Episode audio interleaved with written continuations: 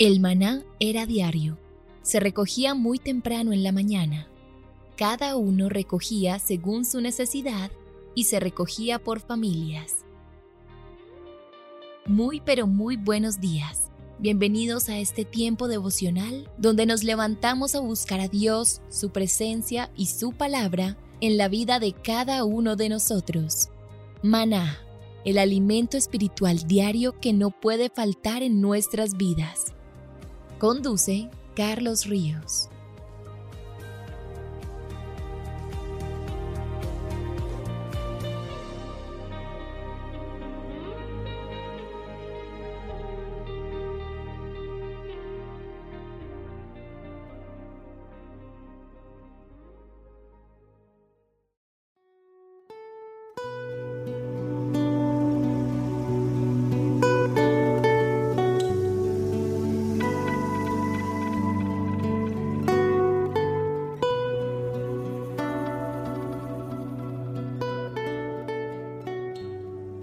Toma tu agenda devocional maná. El pasaje sugerido para la lectura en tu devocional personal el día de hoy es Lucas 2 del 21 al 32. Así como Simeón, si tienes una comunión constante con el Espíritu Santo, escuchar su voz y entender sus mensajes será algo completamente normal para ti. Te invitamos ahora a que respondas las preguntas que encuentras en tu agenda que te llevarán a conocer cada vez más a Dios y crecer en tu vida espiritual. Al final de cada semana encontrarás las respuestas en nuestras redes sociales, Instagram y Facebook.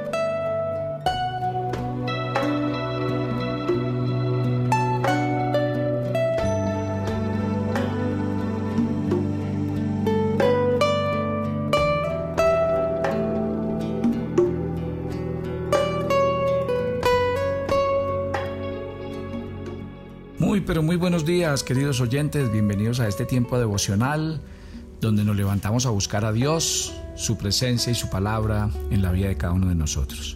Bienvenidos a este espacio llamado Maná, fuente de bendición y salud espiritual para todos aquellos que se acercan. Estamos hablando acerca de la iglesia. Y hoy ya es nuestro último capítulo. Y yo quisiera eh, hacer un homenaje si así lo pudiéramos llamar, a los pastores. Y quisiera empezar con algo que fue noticia hace un año y, quisiera hacer una lectura de alguien que escribió eh, de una noticia dolorosa para la iglesia. Eh, un hombre muy joven, siendo pastor de una iglesia muy exitosa, eh, este hombre se suicidó. Eh, miren lo que dice la historia. Anoche el pastor Darren Patrick, de 49 años y fundador de la mega iglesia de Journey en Missouri, se quitó la vida. Muy conocido en el ambiente de los pastores jóvenes de iglesias prominentes, Patrick era un pastor bautista que servía como teaching pastor de la iglesia multisitio Sicos Church en Carolina del Sur. Reconocido conferencista, autor y maestro, se encontraba muy activo, otra vez luego de estar tres años retirado del ministerio al salir de la iglesia. De Journey, eh, pastor y mentor de muchos ministros de su generación, Patrick había declarado en una entrevista reciente que él llegó a ser parte de un grupo de pastores jóvenes que de pronto se convirtieron en celebridades, publicando libros, dando conferencias, adquiriendo mucha fama y dinero con muy poca madurez espiritual. Y esa es una receta para el desastre, confesó. Yo estaba gastando una gran cantidad de energía creando y sosteniendo mi imagen en lugar de cuidar mi alma. Yo quería influenciar a muchas personas con el Evangelio, por eso tenía que ser conocido en las redes sociales, dar conferencias y todo eso. Me encontré en eso me alejé de mis amigos y me aislé. Fue el principio del, fin.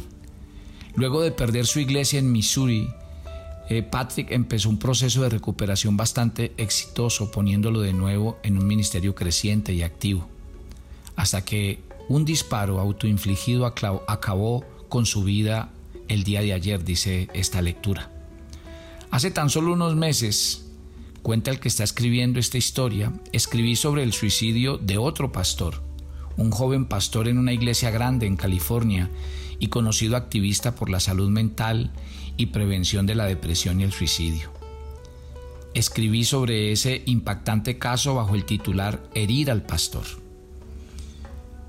Este hombre sigue contando en su historia. Un año antes escribí lo que sería mi nota más leída y compartida de todos los tiempos y se llamó Cura en el Monasterio.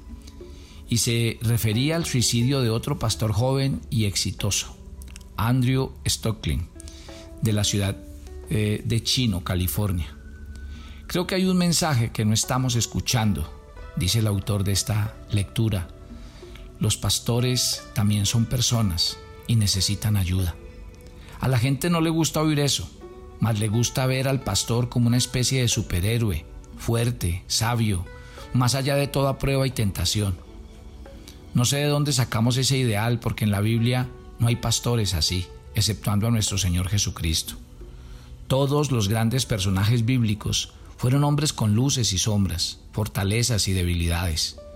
Por muchos años en la escuela dominical enseñamos solo las cosas buenas de ellos, fue cuando crecí en edad y en conocimiento bíblico y me di cuenta que Abraham había mentido, que Jacob había robado, que Moisés había cometido homicidio, que David había adulterado, que Salomón había estado con mil mujeres, que Elías tuvo depresión y deseó morirse, que Jonás desobedeció, solo por mencionar algunos.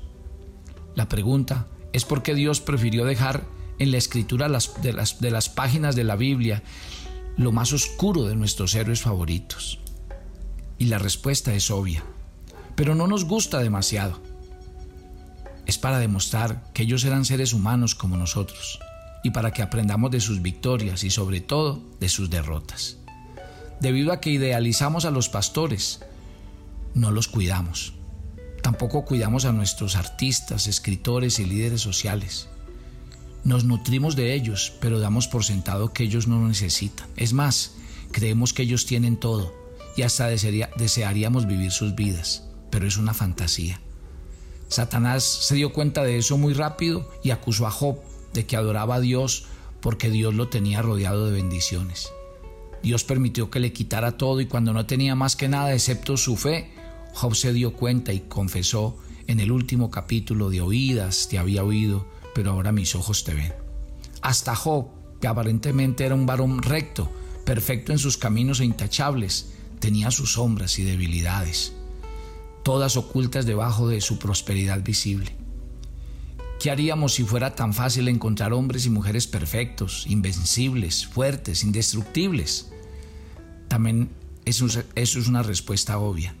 Quitaríamos entonces los ojos del Señor y los pondríamos en ellos. Esa es la realidad. Dice la Biblia, maldito el hombre que confía en el hombre. En estos días tan difíciles de pandemia y cuarentena, leí un reporte acerca del estrés y de la presión mental que han estado sometidos los pastores con sus iglesias cerradas y sin poder ver o estar con sus feligreses. Aún en tiempos normales el trabajo ministerial es extremadamente demandante y agotador. Trabajar con personas y cuidar de su salud emocional y espiritual es tan estresante como lo es un doctor cuidar la salud física de sus pacientes. Doctores y, pastores siempre han estado en la primera línea de batalla por la salud de la gente, física, espiritual, emocional y mentalmente. Que el pastoreo sea un llamado no le resta el peso y la carga de responsabilidad que tiene. Algunas personas creen que por ser un llamado es algo romántico y fácil de realizar. Por ser un llamado lo abrazamos con pasión, pero eso no lo hace más fácil. Hay muchas personas, aún dentro de la iglesia, que hacen bullying respecto al trabajo del pastor. Lo subestiman, lo ignoran, lo critican, lo juzgan. Somos el único ejército que en lugar de atacar al enemigo, atacamos al líder. Claro, los pastores están entrenados para recordarse a sí mismos que cada día que trabajamos para el Señor, acumulamos frustración y desencanto por la indiferencia y la falta de apoyo, por la sobrecarga de trabajo y las altas demandas. Es una olla a presión.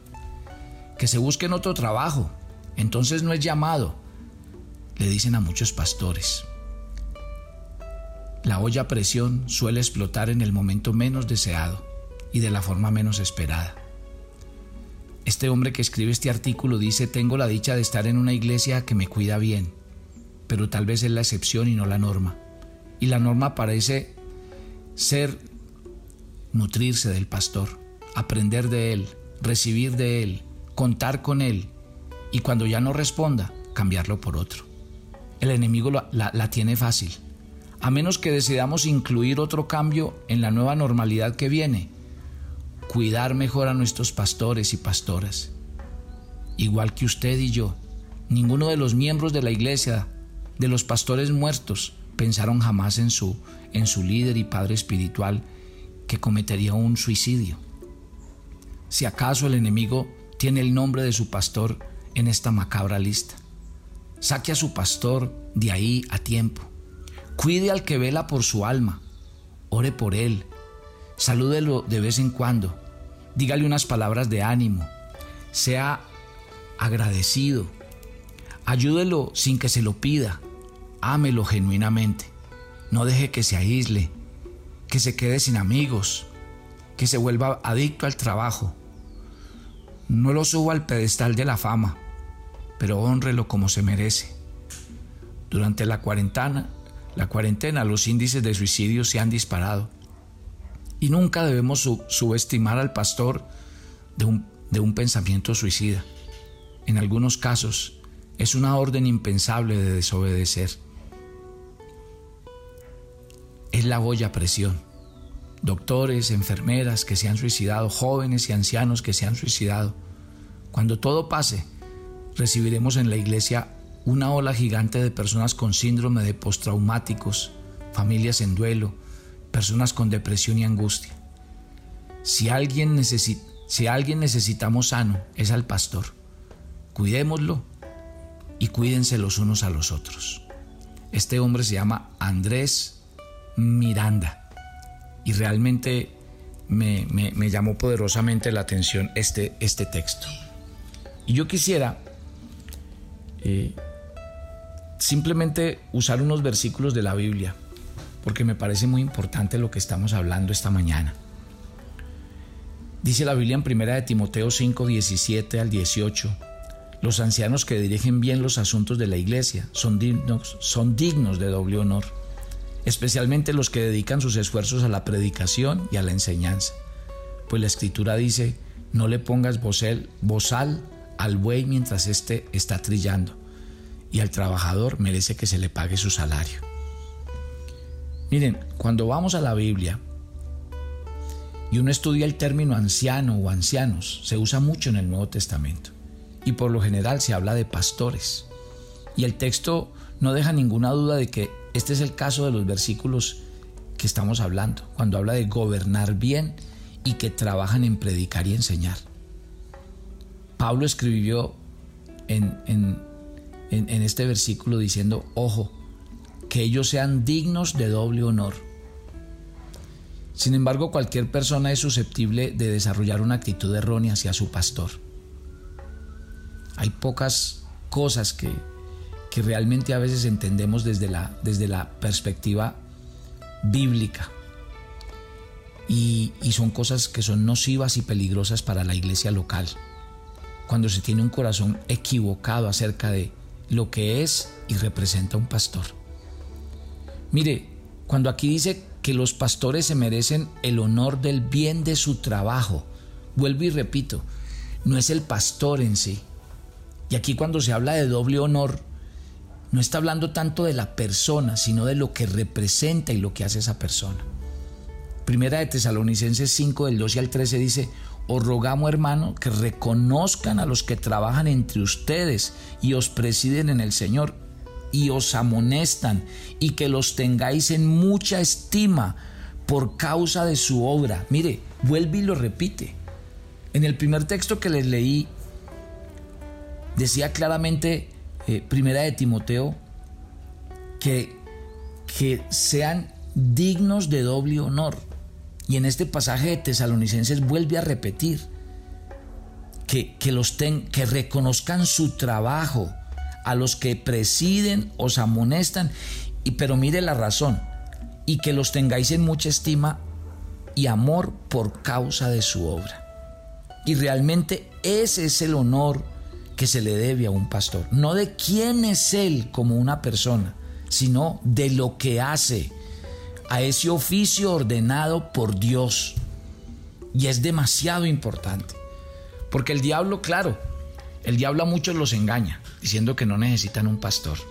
Cuando uno de los castigos que Dios dio en el tiempo del profeta Elías fue quitarle sus profetas para que el pueblo se desorientara. Y a veces no entendemos la inmensa labor, tarea, sacrificio y entrega.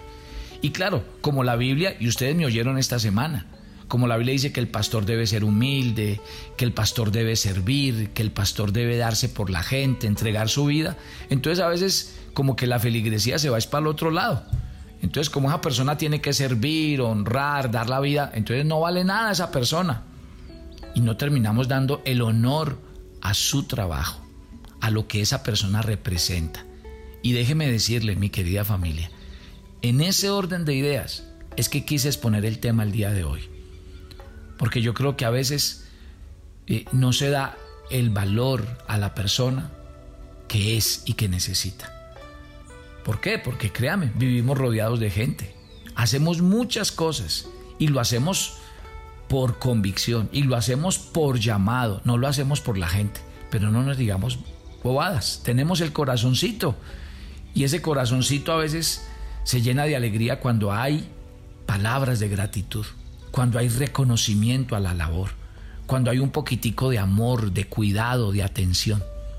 Y así es. Usted no ve, todo el tiempo estamos en función de que nos den, de exigir, y cuando no, no, no, nos, no nos dan, y exigimos y reprochamos y criticamos y hasta eh, cuestionamos.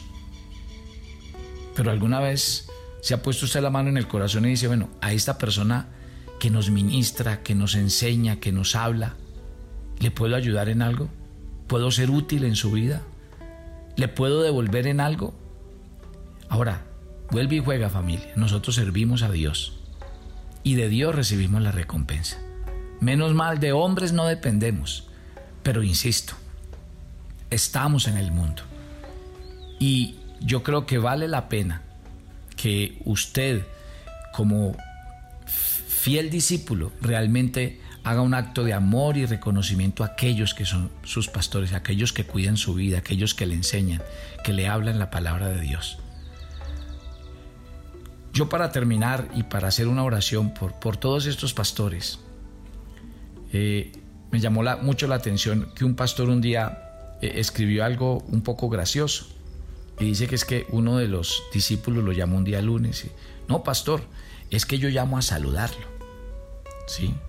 Y dijo, ah, bueno, gloria a Dios. Pero le llamó la atención porque dice, no, pues eh, yo llamo porque yo sé que usted de pronto, como no tiene muchas cosas que hacer, llamo a ver cómo está, cómo, y de pronto este hombre dice que empezó y, lo llamaba y se quería quedar largas horas.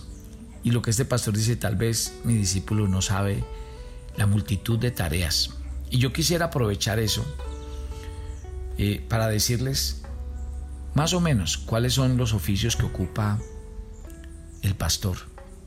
Porque algunos piensan que eh, es el mejor trabajo del mundo porque solo se trabaja un día, el día domingo. Otros piensan que el pastor todo el tiempo está orando. Otros creen que no hace nada más que preparar un sermón para el domingo. Otros creen que está demasiado ocupado y piensan que deben darle algo que hacer porque tal vez mm, no tiene, no tiene que. Y en realidad un pastor, eh, le voy a decir qué hace. Primero, el pastor es un administrador, porque en la mayoría de las iglesias aunque tenga un asistente, el pastor es el responsable final de los asuntos administrativos de la iglesia. Las finanzas, el mantenimiento del edificio, los asuntos legales, las compras, los impuestos, los presupuestos. Segundo, el líder es un CEO. O sea, el pastor eh, es el que lleva adelante la visión, la estrategia, los planes de la iglesia para el año. Por eso él dirige las reuniones, busca recursos, planifica. En tercer lugar, el, pastor es un maestro. El pastor enseña en la escuela dominical, enseña los miércoles por la noche, en las vigilias, da clases de bautismo, cursos de liderazgo. Siempre está enseñando, por eso siempre está estudiando. Cuarto, el pastor es un intercesor. Nadie tiene una lista más larga de oración que el pastor, porque todos en su iglesia le piden oración por un sinnúmero de asuntos y necesidades, y su Biblia siempre está llena de papelitos con nombres y pedidos de oración de su gente. Quinto, el pastor es un consejero. Dedica horas a dar consejería pastoral a individuos, matrimonios, familias. Acude a casos de emergencia, de crisis. En sexto lugar, el pastor es un manager, porque él revisa que la basura esté recogida, que los baños estén limpios, que no haya papeles en el piso, que el aire funcione, que las luces eh, que están encendidas sean apagadas, que las puertas estén bien cerradas, que lo que se rompe se manda a arreglar, o que lo que se arregle esté bien. Otra cosa más, el, el, pastor es un publicista. Él piensa, él diseña, él dirige campañas promocionales para eventos semanales, para Semana Santa, para eh, diciembre, para las misiones, para los grupos pequeños. Él trata de tener espacios en radio, en periódicos. En octavo lugar, el pastor es un mentor. Él aconseja a los jóvenes acerca de sus carreras, a los adultos acerca de sus problemas en el trabajo, a los empresarios acerca de cómo impulsar sus negocios. Por supuesto, desarrolla, entrena líderes para el ministerio de la iglesia. Noveno, el pastor es un teólogo, porque el pastor debe saber todo acerca de la Biblia, la doctrina, la historia de la iglesia, las sectas, las corrientes modernas, las preguntas difíciles. Nunca hay que parar de estudiar. Diez, el pastor es un todoterreno atiende, va a oficios funerales, celebra bodas, bautismos, acude a emergencias en hospitales, en la cárcel, en la corte, acude a bendecir las casas nuevas, los negocios, los emprendimientos de la iglesia. 11. El pastor es un escritor, escribe los sermones, las clases de la Biblia, los estudios, las conferencias, los proyectos. En muchos casos también hasta cartas y responde todos los mensajes de WhatsApp. 12. El pastor es un asistente social, coordina donaciones, eventos comunitarios, familias en crisis, clases prematrimoniales, habla con las autoridades de la ciudad, se involucra con la comunidad. 13. El pastor es un líder denominacional. Él asiste a otras reuniones con otros pastores a nivel nacional, regional, asiste a convenciones, congresos, integra juntas, comités. Todo el tiempo está buscando obreros dispuestos y disponibles que le ayuden. Este pastor tiene una vida devocional, tiene un matrimonio, tiene una familia. Este pastor come, duerme, va al baño, va de compras, viaja, se lava los dientes, saca la basura, se corta las uñas, lustra los zapatos, trata de no perder la unción para que cuando predique el domingo, la palabra impacte los corazones y transforme la audiencia. Dígame usted esta mañana si no hay una manera de honrar a nuestros pastores. ¿Por qué no se levanta ahí donde está y hace una oración por ellos? A los que todo el tiempo están orando por nosotros, ore por ellos. Ore por sus pastores. Bendígalos. Cuídelos. Levante el teléfono y solo dígale gracias. Hágale sentir su gratitud. Dígale que usted se siente honrado. Mis queridos pastores, su tiempo no es en vano. Ustedes sirven a Dios, sirven a la obra. Y quiero decirles, mis queridos pastores, a ustedes que sirven de corazón al Señor, quiero decirles que a ustedes les será otorgada amplia y generosa entrada al reino de los cielos. Quiero decirles que ustedes ya tienen su recompensa. Que si ustedes hoy dejaran de ministrar y no hicieran más, ya tienen su recompensa, porque lo han hecho para Dios y lo han hecho de todo corazón. Que Dios los bendiga. Que Dios bendiga la obra de sus manos. Pero yo pido hoy para ustedes, pastores, refrigerio espiritual, paz, tranquilidad. Pido a Dios por sus familias, por sus hijos, por, por su situación económica. Y pido que todos los días de su vida, hasta el último momento, sean consecuentes en que su, su ciudadanía está en los cielos y que allá es donde van a recibir su verdadera recompensa. ¿Qué importa, pastores, que aquí nadie o que cuando nos muramos no nos hagan ningún reconocimiento ni que aparezcamos en ningún periódico ni en ninguna revista? Es que no somos de aquí y los honores no vienen de aquí. Lo importante es el día que lleguemos y el día que nuestras vidas honren al príncipe de los pastores y que el día que lleguemos a la presencia del príncipe de los pastores le digamos, Señor, fue un honor cuidar a tus ovejas, fue un honor servir a tu iglesia, fue un privilegio dar la vida por aquel que dio la vida por nosotros. La gloria sea para ti. Yo alabo y glorifico al príncipe de los pastores que me dio este regalo y este privilegio. Yo le doy la honra y la gloria al que es el verdadero dueño de las ovejas, Jesús, porque tú las compraste con tu sangre. Y yo espero que el día que llegue al cielo pueda dar cuentas de que prediqué el Evangelio, de que anuncié la palabra de Dios y que cuidamos la grey que el Señor nos dio. Gracias a Dios por mi esposa que me ha acompañado en este tiempo, en esta tarea hermosa y que Dios nos permite envejecer juntos cumpliendo esta bella tarea de ser pastores de la Grey y de llevar el mensaje del Señor. Sean benditos, bendigan a sus pastores, que la bendición de Dios repose sobre todos ellos y que este sea un homenaje para sus vidas y para el Dios que los llamó. En Cristo Jesús. Amén. Y amén. Y mañana los espero en nuestro viernes de oración en Maná. Bendiciones para todos, mi querida familia.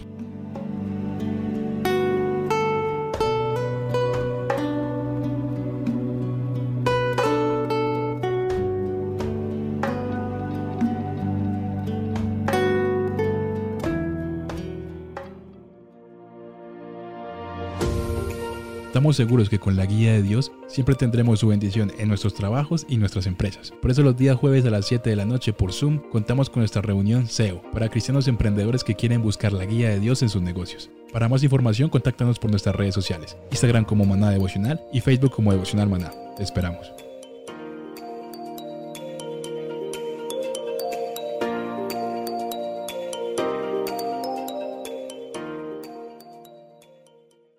¿Quieres enterarte de nuestros temas, reuniones y devocionales? Suscríbete a nuestro canal de YouTube Devocional Maná y da clic en la campanita de cualquiera de nuestros videos para activar el recordatorio.